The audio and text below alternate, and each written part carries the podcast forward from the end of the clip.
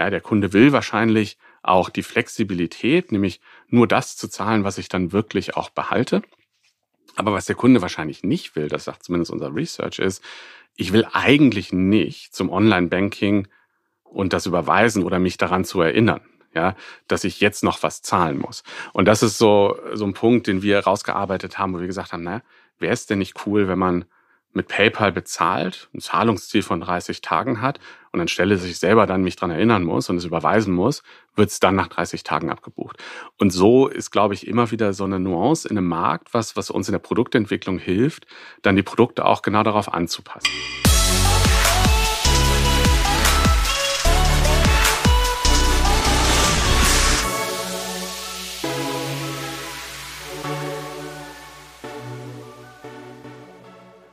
Hallo ihr Lieben, danke fürs Einschalten. Ich bin Christoph Bursek. Das ist Digitale Vorreiter in dein Podcast zur Digitalisierung von Vodafone Business. Und ich habe jetzt gleich im Gespräch den Jörg Kablitz. Jörg ist der Managing Director von PayPal für Deutschland, Österreich und die Schweiz aber PayPal ist ein internationales Unternehmen und man muss hier aus Deutschland schon richtig so ein bisschen Lobbying betreiben, um das durchzusetzen und auf die Roadmap zu setzen, was für den deutschen Zahlmarkt tatsächlich wichtig ist. Das fand ich ganz spannend. Jörg hat uns spannende Fälle und Hintergründe aus der PayPal-Praxis mitgebracht. Neun von zehn deutschen E-Commercern haben PayPal schon integriert, aber trotzdem gibt es noch viele Branchen, bei denen PayPal gar nicht so richtig im Zahlvorgang mit eingeplant ist. Und das fand ich überraschend, denn vor dem Gespräch hatte ich gedacht, PayPal ist doch schon eigentlich überall drin, wo ich es erwarte.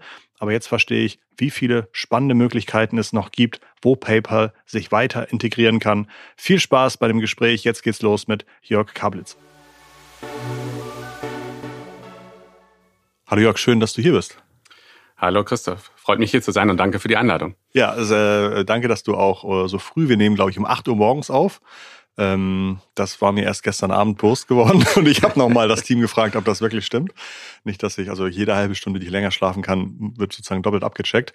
Äh, du hattest eine relativ aufregende Woche hinter dir. Was, was war so dein Highlight der letzten zehn Tage, was das Thema Aufregung angeht? Ja, absolut. Ja, also ich komme gerade aus Kleinmachnow und äh, glaube, vor ein paar Wochen hätte niemand gewusst, äh, was Kleinmachnow ist und wo Kleinmachnow liegt. Ja, mittlerweile glaube ich wissen das viele. Ja, Kleinmachnow hatte zumindest für eine kurze Zeit einen Löwen. Ja, und äh, da hat sich hinterher aber rausgestellt, wie wir alle wissen, dass es ein Wildschwein war, was natürlich auch wahrscheinlicher war. Ja, aber ähm, vielleicht zu der Geschichte. Ich bin letzte Woche äh, am Donnerstag nach Hause gekommen, ähm, bin ins Bett gegangen und dann äh, mitten in der Nacht wurde ich geweckt von äh, lautem Geräusch. Ja, und ich habe rausgeguckt, was ist denn das? Ja, Klein Machno ist normalerweise wirklich verschlafen und ruhig. Äh, und dann schwebten da Polizeihubschrauber rum. Ja, und wie sich dann später herausgestellt hat, haben sie einen Löwen oder ein Wildschwein gesucht. Ja. Ähm, das Interessante dabei war, ich habe erstmal wirklich nicht viel ja, darauf gegeben. Ich bin nur einmal nach unten gegangen und habe die Jalousien runtergemacht, ähm, habe mich dann wieder schlafen gelegt. Am nächsten Morgen bin ich aufgewacht und da war es in den Nachrichten. Und ähm, dann musste ich allerdings doch was tun, weil unser Büro relativ dicht an Kleinmachnow liegt. Ähm, insofern äh, haben wir gleich am Morgen konferiert, haben gesagt, was machen wir denn jetzt? Ja, weil wenn es wirklich ein Löwe ist, dann ist das natürlich nicht so gut, wenn die Mitarbeiter morgens früh ja, ja gerade so den letzten äh, Stopp von, von der S-Bahn äh, durch den Wald äh, laufen und dann ins Büro wollen. Und insofern haben wir dann tatsächlich letzte Woche entschieden, haben zwei Tage das Büro zugehabt. Ja, das hat sich ja dann alles aufgelöst und äh, seit Montag können wir auch wieder alle entspannt ins Büro gehen. Aber ähm, eine verrückte Story und ich glaube, wenn man denkt, dass man schon vieles oder vielleicht alles gesehen hat, ähm, das zeigt einem, passiert immer was, äh, mit dem man nicht gerechnet und geplant hat. Ja, total. Ähm, ich wohne ja in Hamburg, was ja doch irgendwie ein paar Stunden äh, Autofahrt entfernt ist. Meine Tochter ist acht und die hatte mich dann irgendwie fünfmal gefragt, ob es sicher ist, am nächsten Tag rauszugehen und was ist denn, wenn der Löwe nach Hamburg kommt und so weiter. Also äh, hast du irgendwie Kinder? Wie haben die darauf reagiert? Ja, wir haben zwei Kinder, mhm. ja, ähm, auch acht äh, und zwei Jungs. Einer ist acht, der andere wird jetzt sechs. Ähm, die fanden das, glaube ich, ganz lustig erstmal. Ja, ähm, und ja, wir mussten tatsächlich an dem Tag auch äh, raus. Ähm, und dann haben wir gesagt, naja, wir wissen es nicht. Also wir steigen jetzt alle ganz schnell ins Auto. Da sind wir erstmal sicher. Das ist so wie der Safari-Park. Ja, aber insofern, ja, sie haben das ganz gut genommen. Okay. Und es hat sich ein bisschen angefühlt wie zu Corona-Zeiten. Meine Frau hat unten im Homeoffice gearbeitet, ja. ich unterm Dach. Ja. Und die Kinder sind die Treppen rauf und runter. Ja, ja, also es war wieder so eine Erinnerung an die, an die Corona-Zeit. Aber ja, ich glaube, wie bei vielen, ja, man muss die Dinge so nehmen, wie sie kommen einfach. Ja, und das äh, haben die Kinder toll gemacht. Ja, ähm, die Aufklärung, glaube ich, war ihnen dann nicht so klar. Da waren sie ein hm. bisschen verwirrt. Ist doch kein Löwe, doch ein hm. Wildschwein. ja, also das, ich dachte, äh, Erwachsene können sowas unterscheiden, Papa. ja, Aber ich genau. habe auch das, das, dieses kurze Video, das ist ja zwei Sekunden lang oder so, das Video. Ich habe das auch gesehen und habe gesagt, so ja, das ist ein Löwe, ist ja verrückt, das ist ja absolut ein Löwe. Und dann, ne, je nachdem, mit welcher Erwartungshaltung man da rangeht, sieht man natürlich auch genau das, was man, was man vorher schon erwartet. In der Tat, so kann mhm. man sich täuschen. Ja, ja. Aber es war ein Wildschwein. Es war ein Wildschwein, okay. Mm, ihr Standort Deutschland, ich glaube, ihr seid da ungefähr 200 Mitarbeitende am Standort. Du bist der Managing Director PayPal für Deutschland, Österreich und Schweiz. Mm, du hast, glaube ich, einen großen B2B-Vertriebshintergrund, kennst dich sehr gut aus, äh, hast sogar irgendwann auch mal bei Vodafone gearbeitet und hast dann seit sieben Jahren, sechs Jahren, wann bist du bei PayPal ungefähr? Ja, siebeneinhalb Jahre. Siebeneinhalb Jahre. Mhm. Bist du da angefangen, hast glaube ich auch für Partnerschaften dort angefangen. Erzähl mal, was so deine ersten Aufgaben bei PayPal waren und vielleicht auch nochmal ganz grob erinnere uns nochmal, wie groß ist PayPal, wann gegründet, von wem und äh, was sind so die, die wichtigsten Produkte für die ihr habt? Ja, also du hast das schon richtig gesagt. Wir haben Standort in Deutschland hier in Dreilinden bei Kleinmachnow. Ähm, da sind 200 Leute, die dort arbeiten. Dreilinden ist das Zufall. Da war ja auch, äh, ist das immer noch, ist eBay immer noch da? eBay ist immer noch da und das ist in der Tat kein Zufall. Also wir teilen uns den Campus da. Wir waren mal, und das vielleicht zur Geschichte, ein Teil von eBay. Aber seit 2015, also auch schon jetzt äh, gute sieben Jahre, sind wir ein eigenständiges Unternehmen, entsprechend gelistet an der, an der Börse in den USA. Ähm, und und äh, ja, wir sind mit unserem Team und mit meinem Team ja im deutschen Markt unterwegs. Ja, ich sage mal so, wenn ich meine Rolle beschreibe, ich, ich habe so drei Hüte auf. Ja, das eine ist, das hast du erwähnt, ja, der Managing Director. Ja, ähm, und das heißt nichts anderes, als dass ich ja sozusagen unser Gesicht im Markt bin. Ja, ich bin dafür verantwortlich, mit unseren wichtigsten Kunden zu sprechen, Partnern, ja, mit äh, entsprechenden Medien, aber auch ja, wenn das ein Thema ist, ja, mit anderen Stakeholdern. Ja, intern und das ist, glaube ich, ganz spannend. Wir sind ein amerikanisches Unternehmen, ganz klar. Ja, und wir sind weltweit 30.000 Mitarbeiter. Da sind 200 natürlich nicht ne, ein Riesenteam, aber wir arbeiten global zusammen. Also wir sind so aufgestellt, dass wir ganz viele Themen global angehen. Wir machen uns Gedanken über Payments im weiten Sinne, ja, auf globalem Scale. Und dann ist ein Teil der Aufgabe von meinem Team und mir, ähm, diese Ideen, die wir entwickelt haben und die neuen Produkte einfach in den deutschen Markt zu bringen. Ja, und äh, dabei glaube ich, äh, ist es super wichtig, dass wir hier im Markt sind, weil Payment zwar ja erstmal auf die ersten Blick relativ gleich aussieht, aber dann doch wieder von Land zu Land, von Kunde zu Kunde, von Händler zu Händler da Nuancen und Unterschiede sind. Ja, und das ist, äh, glaube ich, ein Teil meiner Aufgabe. Ja, der zweite so meine funktionale Verantwortung, das ist auch erwähnt. Ich bin ja im Bereich ähm, ja, Vertrieb ja, ähm, für unsere größten Händler ähm, äh, zuständig. Ja, und da habe ich äh, vier Teams, ja, die das äh, entsprechend machen. Ja, Gibt es so ein, ein, ein Beispiel Großkunden, den ihr nennt? Ah, also man kann die relativ selber, äh, relativ einfach selber rausfinden, indem man einfach schaut, wo ist denn PayPal überall präsent, ja, im Online-Checkout, ja, primär. Ja, und wir schätzen, dass das in Deutschland äh, 95 Prozent der Top 1000 Händler sind, die PayPal anbieten. Ja, entsprechend ist das wirklich das Who is Who im E-Commerce. Ja, und das ist, glaube ich, auch das Spannende für unsere Teams daran, ja, weil wir das Thema Payment natürlich dann mit den Unternehmen besprechen, die im Markt hier wirklich aktiv sind, ja, und genau verstehen müssen, was sind denn die Needs, die die haben, ja, und wie können wir denn helfen, diesen Händlern ihr Geschäft weiter auszubauen. Ja, das ist so, ja, auch, glaube ich, im Kern so der zweite Teil meiner Aufgabe. Den dritten haben wir so ein bisschen eben schon, ja, ähm, in der Einleitung, glaube ich, ähm, gestreift. Ja, das ist, ich bin für den Standort verantwortlich. Ja, da sitzen natürlich dann die Sales-Teams. Ja, das ist ungefähr die Hälfte der 200 Leute. Aber da sitzen dann auch Kollegen, die aus ganz anderen Funktionen sind. Also zum Beispiel Recht, Marketing, ja, und auch ja mehr auf der technischen Seite. Also ähm, ein ganz buntes Team, was wir da haben. Ja, und äh, glaube ich ein ja eine spannende Aufgabe, die wir hier einfach im Markt zu bewältigen haben. Du hast gesagt, in Deutschland sind es wahrscheinlich über 90 Prozent der Top 1000 E-Commerce-Anbieter. Mhm. Ähm, weltweit habt ihr wahrscheinlich irgendwie 400 Millionen Kunden oder sowas. Ja, wir. Mhm. Ähm, das heißt, es gibt wahrscheinlich auch Länder, in denen PayPal nicht so stark vertreten ist. Gibt es so eine ähm, Vermutung von euch, warum ihr in Deutschland so eine riesen Marktdurchdringung habt, aber vielleicht irgendwie ein paar Länder weiter ein ganz anderer Zahlungsdienstleister sich durchgesetzt hat? Mhm. Ich glaube, das sind mehrere Aspekte in der Frage. Ja, das eine ist natürlich, dass wir über die Märkte verteilt eine unterschiedliche Position haben. Ich glaube, das Wichtige ist allerdings, dass wir wirklich in ja, mit globalen Scale in vielen Märkten präsent sind, ja, und, und da unsere Services anbieten. Wenn ich mal spezifischer gucke auf deine Frage, ja, ist das, glaube ich, ganz interessant zu schauen, ja, was ist denn das, was Kunden in einem Markt wirklich brauchen, wenn sie online bezahlen wollen? Und ich denke, dass wir das in Deutschland sehr gut gelöst haben. Die Deutschen sind bekannt dafür, dass sie zwar Kreditkarten haben, aber die sehr, sehr ungern online zum Zahlen einsetzen. Das ist vielleicht mal schon einer der Unterschiede. Gibt es da einen Grund? Habt ihr da was identifiziert? Das, glaube ich, liegt an den deutschen äh, Kunden im Allgemeinen, dass die eher konservativ sind und vor allen Dingen, und das ist, glaube ich, einer der Hauptpunkte, nicht so gerne ihre Payment-Daten mit anderen teilen. Und genau da kommen wir, glaube ich, ins Spiel, ja, und haben eine tolle Lösung, ja, für die Kunden hier im Markt. Gerade wenn man seine Kreditkarte nicht nutzen will, hat man bei uns natürlich einfach die Möglichkeit, ja, entweder seine Bank zu hinterlegen bei PayPal oder wenn ich die Kreditkartendaten nicht weitergeben will, die bei uns in der Wallet einmalig zu hinterlegen und dann kann ich jedes Mal ganz einfach mit PayPal bezahlen, ohne dass der Händler meine Zahldaten direkt von jemandem bekommt. Ja, also ich kann dann sozusagen genau das, was mich dann mhm. ja vielleicht stört, nämlich jedem meine Zahldaten zu geben, damit einfach ja umgehen.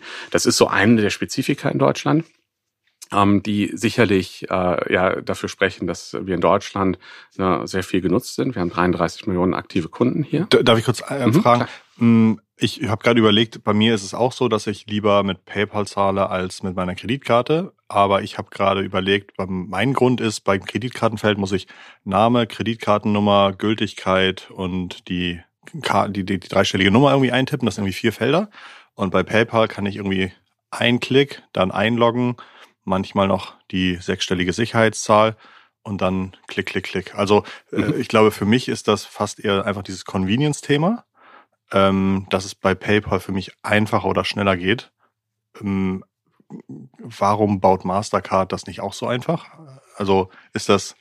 Das ist eine Frage, die kann ich dir natürlich nicht beantworten. Ja. ja. Aber du hast, glaube ich, den Kern getroffen. Ne? Ja. Es geht um sicher und einfach. Ja. ja. Und das ist der Kern ja, unseres Produktes. Ja. ja. Und deswegen nutzen viele Kunden uns in Deutschland. Okay. Und äh, Anschlussfrage, also wenn ich bei euch meine Mastercard hinterlege, Mastercard will ja auch irgendwie ein kleines Entgelt dafür haben, dass ich damit bezahle. Ihr wahrscheinlich auch. Wird es für den Shop dann teurer, wenn ich über PayPal mit Kreditkarte bezahle? Oder habt ihr irgendwie so eine äh, Misch, Kalkulationen, sodass der Shop sich darüber keine Gedanken zu machen braucht? Na, das Wichtigste ist erstmal, dass es für dich als Kunden nichts kostet. Ja? Und ähm, für den Händler ist, glaube ich, neben den Kosten die zweite wirklich wesentliche Frage die Conversion. Ja, es bringt mir nichts als Händler ein Zahlsystem anzubieten, was das günstigste ist, was aber der Kunde nicht nutzt, weil ich stehe im Wettbewerb und ich will verkaufen. Mhm. Ja, und das ist, glaube ich, viel mehr die Diskussion, die wir sehen. Das ist keine kostengetriebene Diskussion primär, sondern eine, wie kann ich denn mehr Geschäft machen? Ja, also das wäre mhm. glaube ich, die Antwort ja, auf, auf deine Frage da. Ah, okay. Das heißt, wenn ich irgendwo in einem Online-Shop sehen kann, ich kann mit PayPal. Ja, stimmt. Wir haben auch irgendwann PayPal eingeführt und das war äh, für die Conversion-Rate hilfreich. Das stimmt.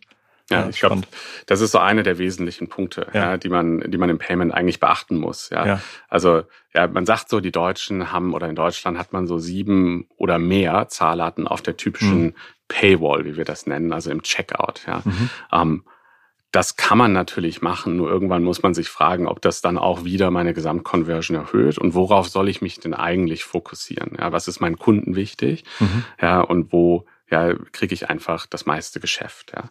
Also das, das ist die Überlegung, die ich weiß aus den Gesprächen, wenn wir mit Händlern reden, die da wirklich ja. vorrangig ist. Habt ihr Lieblings hm, Habt ihr Lieblingsbranchen oder gibt es besonders große Branchen? Gibt es Branchen, die ihr sehr ungern als Kunden habt? Kann man da in Deutschland irgendwas sagen?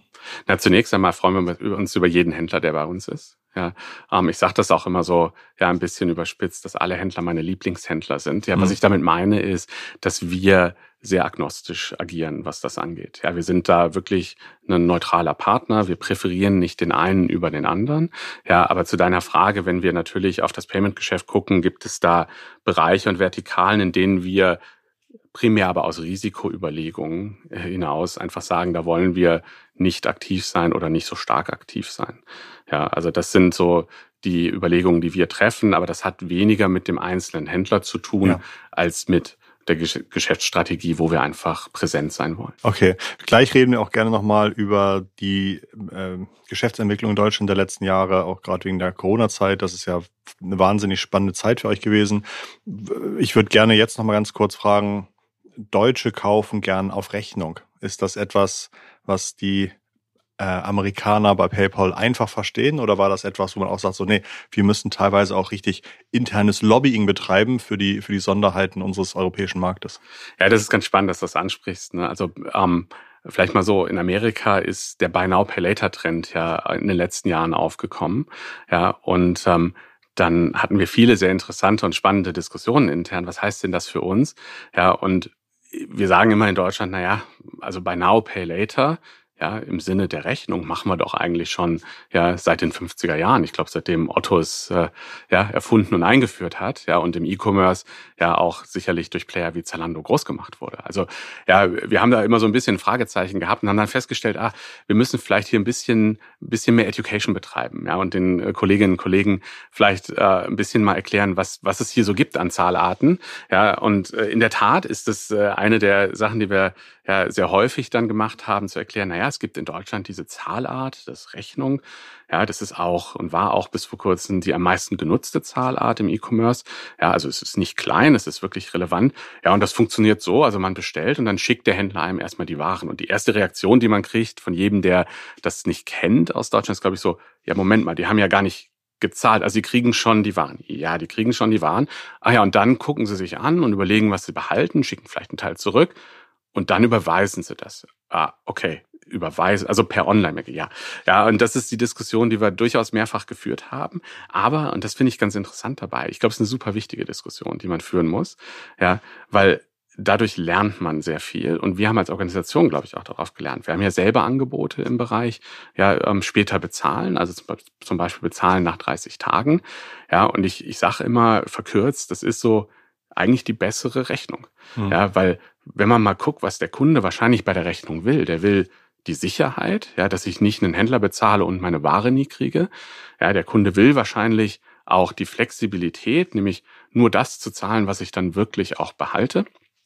Aber was der Kunde wahrscheinlich nicht will, das sagt zumindest unser Research, ist, ich will eigentlich nicht zum Online-Banking und das überweisen oder mich daran zu erinnern ja, dass ich jetzt noch was zahlen muss. Und das ist so, so ein Punkt, den wir rausgearbeitet haben, wo wir gesagt haben, naja, wäre es denn nicht cool, wenn man mit PayPal bezahlt, ein Zahlungsziel von 30 Tagen hat und anstelle sich selber dann mich dran erinnern muss und es überweisen muss, wird es dann nach 30 Tagen abgebucht. Und so ist, glaube ich, immer wieder so eine Nuance in einem Markt, was, was uns in der Produktentwicklung hilft, dann die Produkte auch genau darauf anzupassen.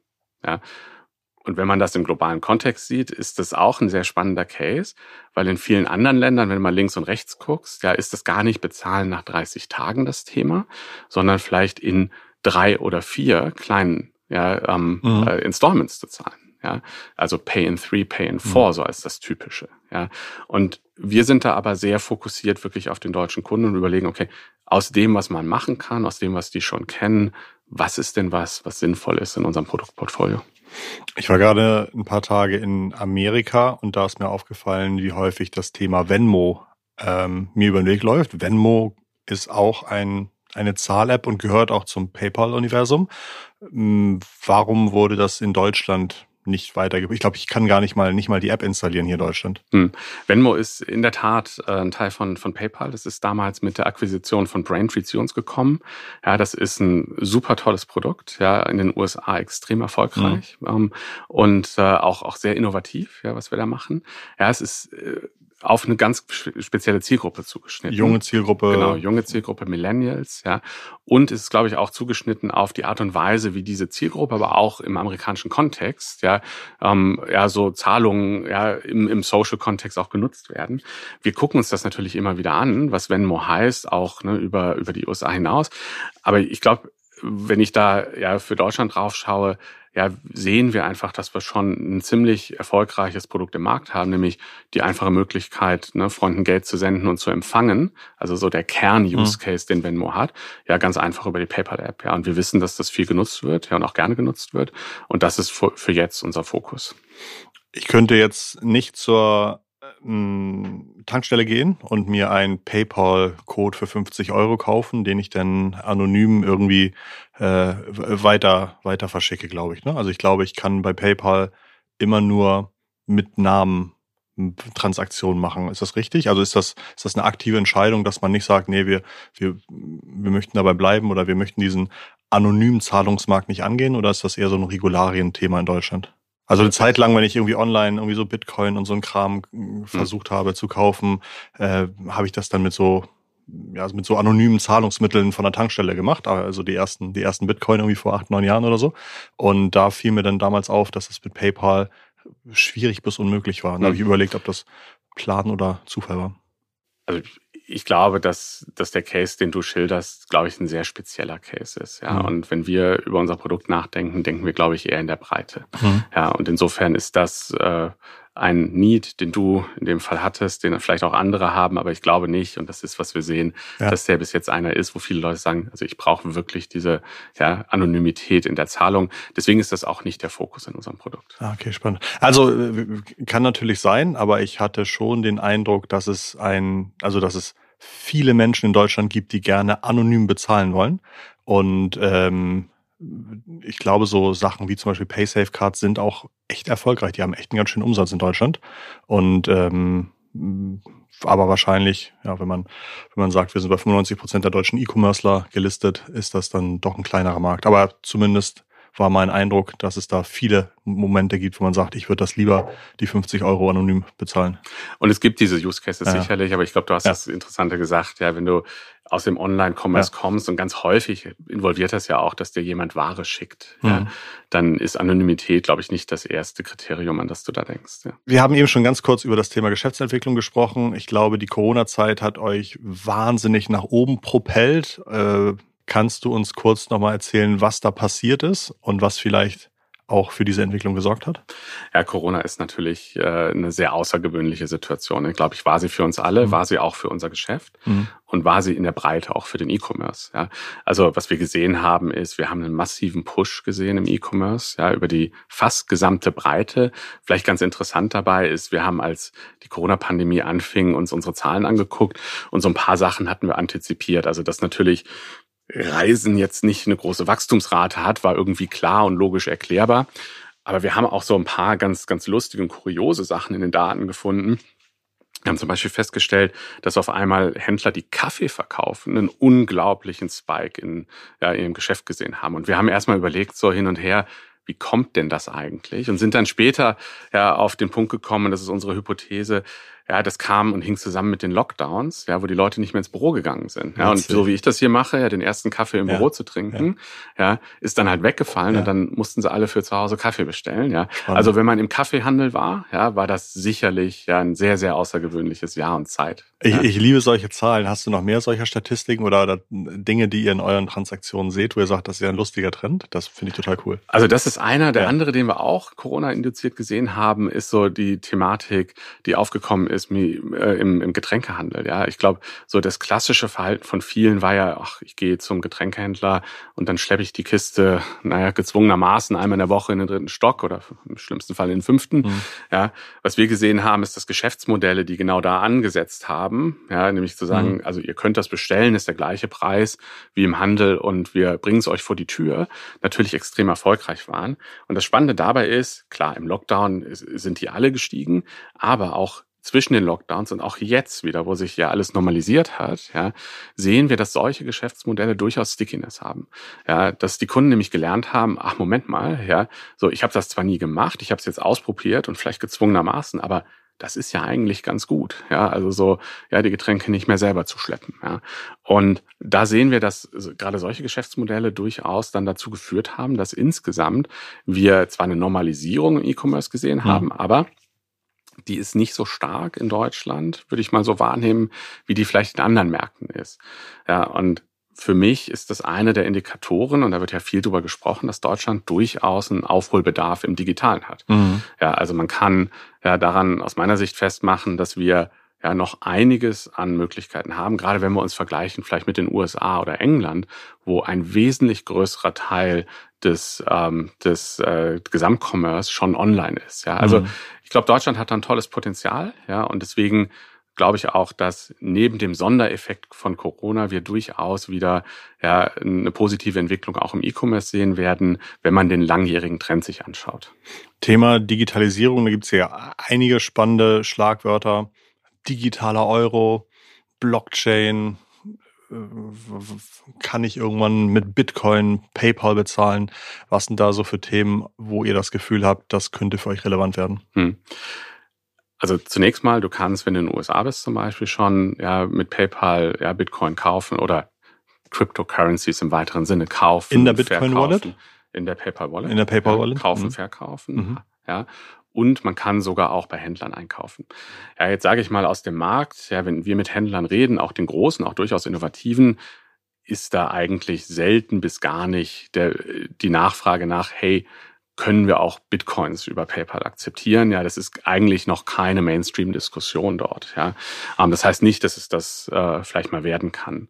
Ja, generell ja, ist Cryptocurrencies oder Central Bank Digital Currencies sind das zwei Themen, ja, die, glaube ich, zeigen, wie dynamisch der Markt ist. Aber es gibt natürlich viele, viele weitere Entwicklungen ja, im Payment-Markt, der sehr technologisch getrieben ist, ja, der sehr dynamisch ist, ja, die wir natürlich uns alle anschauen und dann immer wieder versuchen zurückzubringen, ja, auf das, was wir damit machen können. Und das klingt jetzt banal und einfach, aber in dem ist ein guter Guide für uns zu sagen, können wir uns vorstellen, dass das einen Mehrwert für den Endkunden bringt?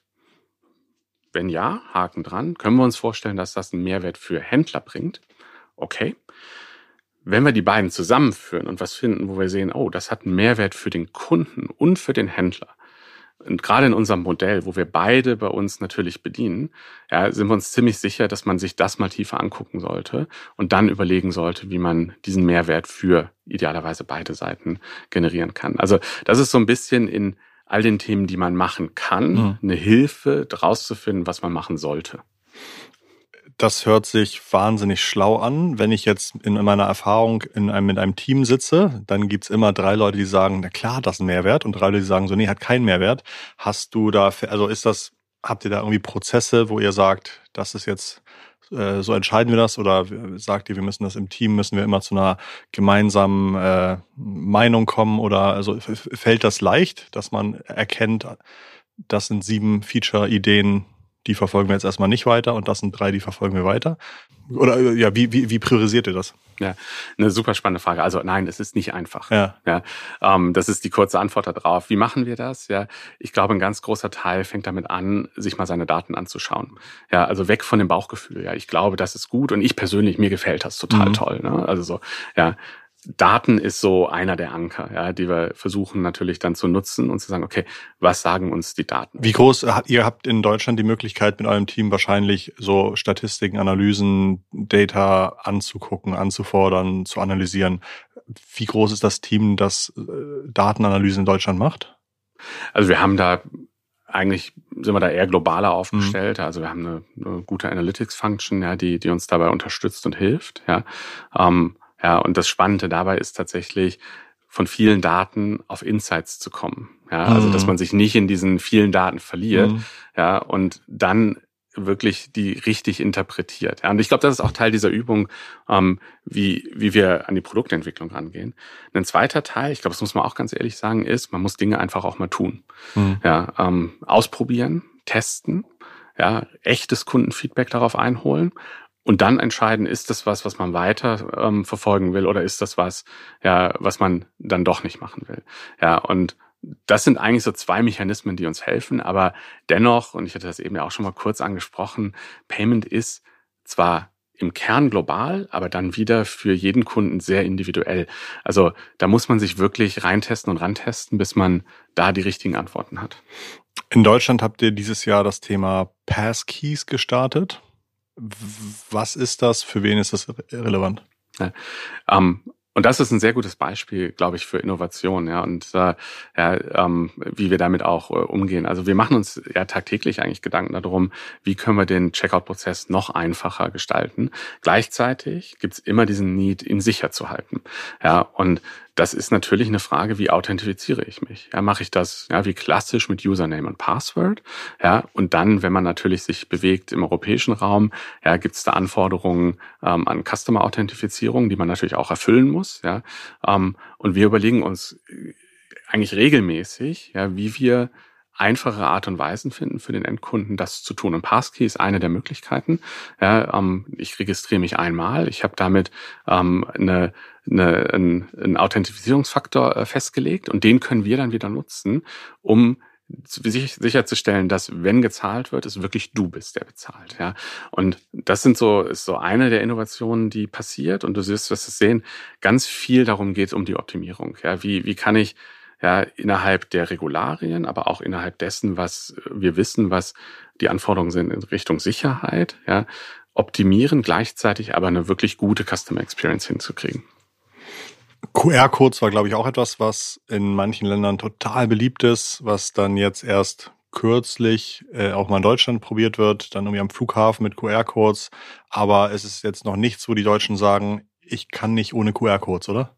Um, ähm, ich glaube, es kommt auch an, welchen Deutschen man fragt, aber ja. grundsätzlich, äh, glaube ich, hast du recht. Ja, QR-Codes ist auch ganz interessant, ist entstanden bei uns ähm, damals auch als Teil äh, oder am Anfang der Corona-Pandemie. Das war ja die, genau, das war ja die Zeit, wo, wo es hieß, so, wir sind nicht sicher, ob Geld überhaupt ja ähm, aus gesundheitlichen Aspekten sicher ist, ja, weil es vielleicht Viren transportiert. Und wir haben uns überlegt, ganz schnell, okay, haben wir nicht was, wie wir kontaktlose Zahlungen ermöglichen können? Und so sind wir auf den QR-Code gekommen. Das ist jetzt, würde ich mal sagen, technisch nicht cutting edge. Ne? Mhm. Also ja, das ist schon lange, war schon lange da, ist auch eine Capability, ja, die ja einfach ja, technisch nicht so die höchste ja, Komplexität hat. Aber wir haben das damals eingeführt, weil wir gesagt haben, das löst ja dieses Problem, was wir da gesehen haben. Und daraus hat sich dann was entwickelt. Ich glaube, was ganz spannend ist, ist, wenn man auf QR-Code schaut, also QR-Code in einem Supermarkt oder bei den großen Handelsketten, ja, ist, glaube ich, eher ein Nischenthema. Ja, wir haben das auch in Deutschland äh, gemacht und mit einigen Partnern ausprobiert und ich finde auch mit ja, sehr erstaunlichen, guten Ergebnissen. Aber QR-Code aktuell, glaube ich, passiert eher so ja in dem Bereich der einzelnen Konsumenten. Also die Möglichkeit, ja, bei PayPal sich den QR-Code auszudrucken, ja, den auf so einen schönen Aufsteller zu machen und auf den Flohmarkt zu gehen. Mhm. Ja, und dann ganz einfach die Möglichkeit haben, ja, nicht nur Bargeld ja, zu akzeptieren, sondern ja auch äh, mit einem QR-Code. Aber ja, neben den Use Cases hast du schon recht. Natürlich ist QR in anderen Ländern nochmal eine ganz andere Dimension. Ne? Also wenn wir nach Asien gehen, ist das ja die typische Art und Weise, wie gezahlt wird. Ja? Ähm, und da sind wir natürlich in Deutschland, Europa nicht. Ja? Die Frage ist natürlich, wo geht's mit QR-Code hin? Ja, ähm, ich glaube, QR-Code haben wir alle gelernt, auch während der Pandemie. Ist auch was, was total bekannt ist. Und ich finde auch, ja, wenn man sich so umschaut, sieht man QR-Codes immer häufiger. Ja, und die werden auch genutzt. Ja, ähm, QR-Codes und Payment, ja, glaube ich, das ist die Sache, wo man gucken muss, wie sich das äh, weiterentwickelt. Aber es gibt Initiativen auch im Rahmen, ähm, glaube ich, jetzt des digitalen Euros, äh, wo es Projekte gibt, zu überlegen, ob der QR-Code nicht eine Möglichkeit ist, ja, um da auch Zahlungen am Point of Sale zu akzeptieren. Also ähm, ich glaube, muss man sich weiter angucken, wie sich das Thema entwickelt, mhm. ja, und äh, ich, ihm ein bisschen Zeit geben. Ich würde es unfassbar gut finden, wenn ich irgendwann meine ganzen Rechnungen, die ich als Firma bekomme, wenn dann QR-Code drauf ist, ich den abscanne und dann mit PayPal gleich dann irgendwie die richtige ähm, Rechnungsnummer, Kundennummer, äh, Überweisungszweck, das alles ausgefüllt wäre, das wäre das wäre toll. Das gibt's glaube ich noch zu wenig. Habe ich mir notiert? Ja, danke. Ja, müssen wir mal diskutieren. Ich, ich frage im halben Jahr mal nach. Wir schauen mal in unsere Daten. okay. Ich habe einen äh, guten Kumpel, der so eine Point of Sales Zahlungslösung äh, führt. Und der hat mir mal erzählt, als die bei irgendeinem Fußballverein eingeführt wurde und dann das erste Spiel war mit irgendwie 70.000 Zuschauern, da ähm, war das schon eine Herausforderung, weil es da tausende Transaktionen pro Minute gab. Alle dann irgendwie über eine ganz dünne Internetleitung dort vor Ort und so weiter. Und äh, das hat mir nochmal gezeigt, ah ja, stimmt, irgendwie für jede Transaktion werden Daten bewegt, muss irgendwo eine Datenbank was reingeschrieben werden. Hm, gibt es hast du dich wahrscheinlich nicht darauf vorbereitet, aber gibt es so tolle Statistiken, dass man sagt, es gibt so und so viel Zahlvorgänge pro Tag oder pro Monat oder hast du da irgendwas im Hinterkopf noch? Muss auch nicht ganz aktuell sein. Also ich habe jetzt äh, keine konkreten mhm. Zahlen dazu, aber ich glaube, das, was du sagst, ist natürlich was, was uns auch tagtäglich beschäftigt. Ja, wir sind weltweit unterwegs. Ja, wir haben über 400 Millionen Kunden, in Deutschland 33 Millionen aktive. Ja, und entsprechend viele Zahlungen werden natürlich auch über unsere Systeme äh, durchgeführt. Also wir müssen uns sehr, sehr viel Gedanken machen darüber, wie diese Systeme hoch verfügbar sind. Mhm. Ja, und äh, wie wir genau mit all diesen Transaktionen dann auch umgehen können. Ja, ähm, insofern äh, ja, ist das was, was schon eine Engineering-Herausforderung auch ist. Mhm. Ja, da muss man ja eine ganze Menge rein investieren, ja, dass das auch at scale funktioniert. Ähm, und vor allen Dingen, und das ist ja das, was du auch so ein bisschen ansprichst, die sind ja nicht gleich verteilt, die Transaktionen. Mhm. Ja, also es gibt gewisse Events und wenn ich dann mal so in den Online-Commerce gucke und mir einen Black Friday angucke, ja, da sieht man natürlich, dass die Anzahl der Transaktionen ja signifikant über dem Durchschnitt liegt. Ja, und da muss man natürlich auch sicher sein, dass man ein System hat, was absolut kein Problem hat, da, da hoch zu skalieren. Ja, aber das haben wir, ja, und äh, wir haben auch die Erfahrung damit, ja, wie man sich darauf vorbereitet. Ähm, ja, und das kann passieren im Großen, wenn im Markt was passiert, aber auch, ja, so ja, ähm, gewisse Events, die dann passieren, ja, ähm, äh, auf die man sich dann vorbereitet. Also wenn es zum Beispiel ja bei manchen Schuhherstellern ganz spezielle Schuhe gibt als Special Drop, ja, wo dann innerhalb von das sind ja, wirklich Hunderttausende oder zigtausende ja, dann der ne? Traffic ja. läuft, der sich sonst verteilt hätte wahrscheinlich über Tage oder Monate, ja, oder ich glaube, wenn Taylor Swift und da denkt Konzert, auch kein, ja, da denkt auch kein Influencer drüber nach, ne? Die erwarten einfach, dass es funktioniert wahrscheinlich. Ne? Ja, ähm, und ich sag mal so, grundsätzlich funktioniert das auch. Also das ist nicht die Anzahl der Transaktionen, die die ja dann ähm, da zu führt. Ja, was man aber auch beachten muss, ist, dass wir natürlich im Hintergrund auch immer, ja, und das ist ein wichtiges Thema, ja, auf, auf Fraud und Betrug schauen, ja, und natürlich unsere Systeme irgendwann äh, dann auch mal, ja, vielleicht die Hand heben und die Indikation geben, so Moment mal, das sieht nicht so aus wie typischerweise die Transaktionen, ja, die hier verlaufen. Ja, vielleicht ist das ein, ein Betrugsfall äh, hier. Ja, also da muss man sich dann, gerade wenn man ja so ganz extreme Peaks hat, schon vorher mit beschäftigen, aber man kann auch dann mit uns in ja, äh, den Dialog treten und dann können wir uns darauf vorbereiten. Wenn wir wissen, was kommt, dann können wir das richtig einsortieren und äh, können damit umgehen, ja. Toll, vielen Dank. Es werden auch immer wieder Menschen, Unternehmen bei PayPal gesperrt, dann werden vielleicht auch ihre Funds eingefroren. Wird das in Deutschland entschieden oder wird das äh, international entschieden, falls es hier jemanden gibt, bei dem man sagt, nee, das, was die äh, machen, verstößt einfach gegen die Bedingungen, die sie selbst akzeptiert haben, als sie angefangen haben, hm. bei uns einen Account aufzusetzen. Ja, also die Fälle, die Fälle gibt es und die kommen natürlich vor, ja, gerade wenn man auch ja, so viele Kunden hat. Es ist aber ja. sicherlich nicht der Regelfall. Ja, also ja. das passiert in Ausnahmen. Ja, ja. Ähm, das hat und kann ganz verschiedene Gründe haben, warum sowas passiert. Insofern kann man das nicht, glaube ich, über einen Kamm scheren. Ja. ja. Ähm, ich glaube, das Wichtige ist dabei, dann wirklich ne, mit uns in den Kontakt zu treten und wir gucken uns diese Fälle dann auch individuell an und schauen, ja, was a da passiert ist und was vielleicht äh, die, der Grund ist dafür. Ja, und suchen dann Lösungen gemeinsam äh, mit den Händlern, ja. Und ich kann mir auch vorstellen, dass es nicht immer so einseitig ist, wie vielleicht die Person es dann kommuniziert, dass sie sagt, ich wurde einfach gesperrt, sondern dass da dann mehr dahinter liegt, was dann aber natürlich PayPal nicht in eine Pressemeldung schreibt. Also, und ich glaube, das ist der wichtige Punkt. Ja. Ne? Einfach gesperrt, ja, ja. Ja, das, das ist eigentlich nicht ja, das, was hier passiert, sondern es gibt gewisse Regularien, ja, die wir erfüllen müssen. Ja, ähm, und da brauchen wir die Mitarbeit äh, auch teilweise der Händler, ja, um das tun zu können. Ja, und deswegen sage ich auch entsprechend, ja, mit uns in Kontakt treten, was ist passiert, ja, und dann können wir ja, entsprechend gemeinsam mit dem Händler meistens eine Lösung da finden. Klasse. Ähm, ganz vielen Dank für den Input. Meine PayPal-Adresse kennst du, falls du da irgendwas äh, gut schreiben willst oder sowas äh, einfach, einfach machen. Wahrscheinlich für euch ist ja nichts anderes, als einfach einen Datenbankeintrag zu erhöhen. Also ist ja quasi virtuelles Geld, was da passiert. Äh, ähm, und ja, vielen Dank für den Input, viel Erfolg weiterhin. Und ich finde es interessant, das hatte ich gar nicht so im Kopf, dass man tatsächlich auch als deutsche Einheit ähm, in dieser riesengroßen Organisation immer wieder sagen muss, also für unseren Markt sind das drei wichtige Themen, bitte nicht vergessen oder bitte verstehen oder bitte auch mal priorisieren. Das ist natürlich äh, total spannend und zeigt mal wieder, wie trotz weltweiten digitalen globalen Handel immer wieder lokal noch große Unterschiede dastehen. Christoph, vielen Dank. Alles Gute euch zu Hause. Danke euch fürs Zuhören. Hm, falls ihr weitere Fragen habt, dann schreibt sie uns natürlich gerne. Und falls ihr nächste Woche wieder einschalten möchtet, dann macht das natürlich gerne. Wir kommen nächsten Montag wieder, wie immer, bei deinem Lieblingspodcast Digitale Vorreiter in dein Podcast zur Digitalisierung von Vodafone Business. Wir sagen ganz liebe digitale Grüße von Jörg und von Christoph. Tschüss.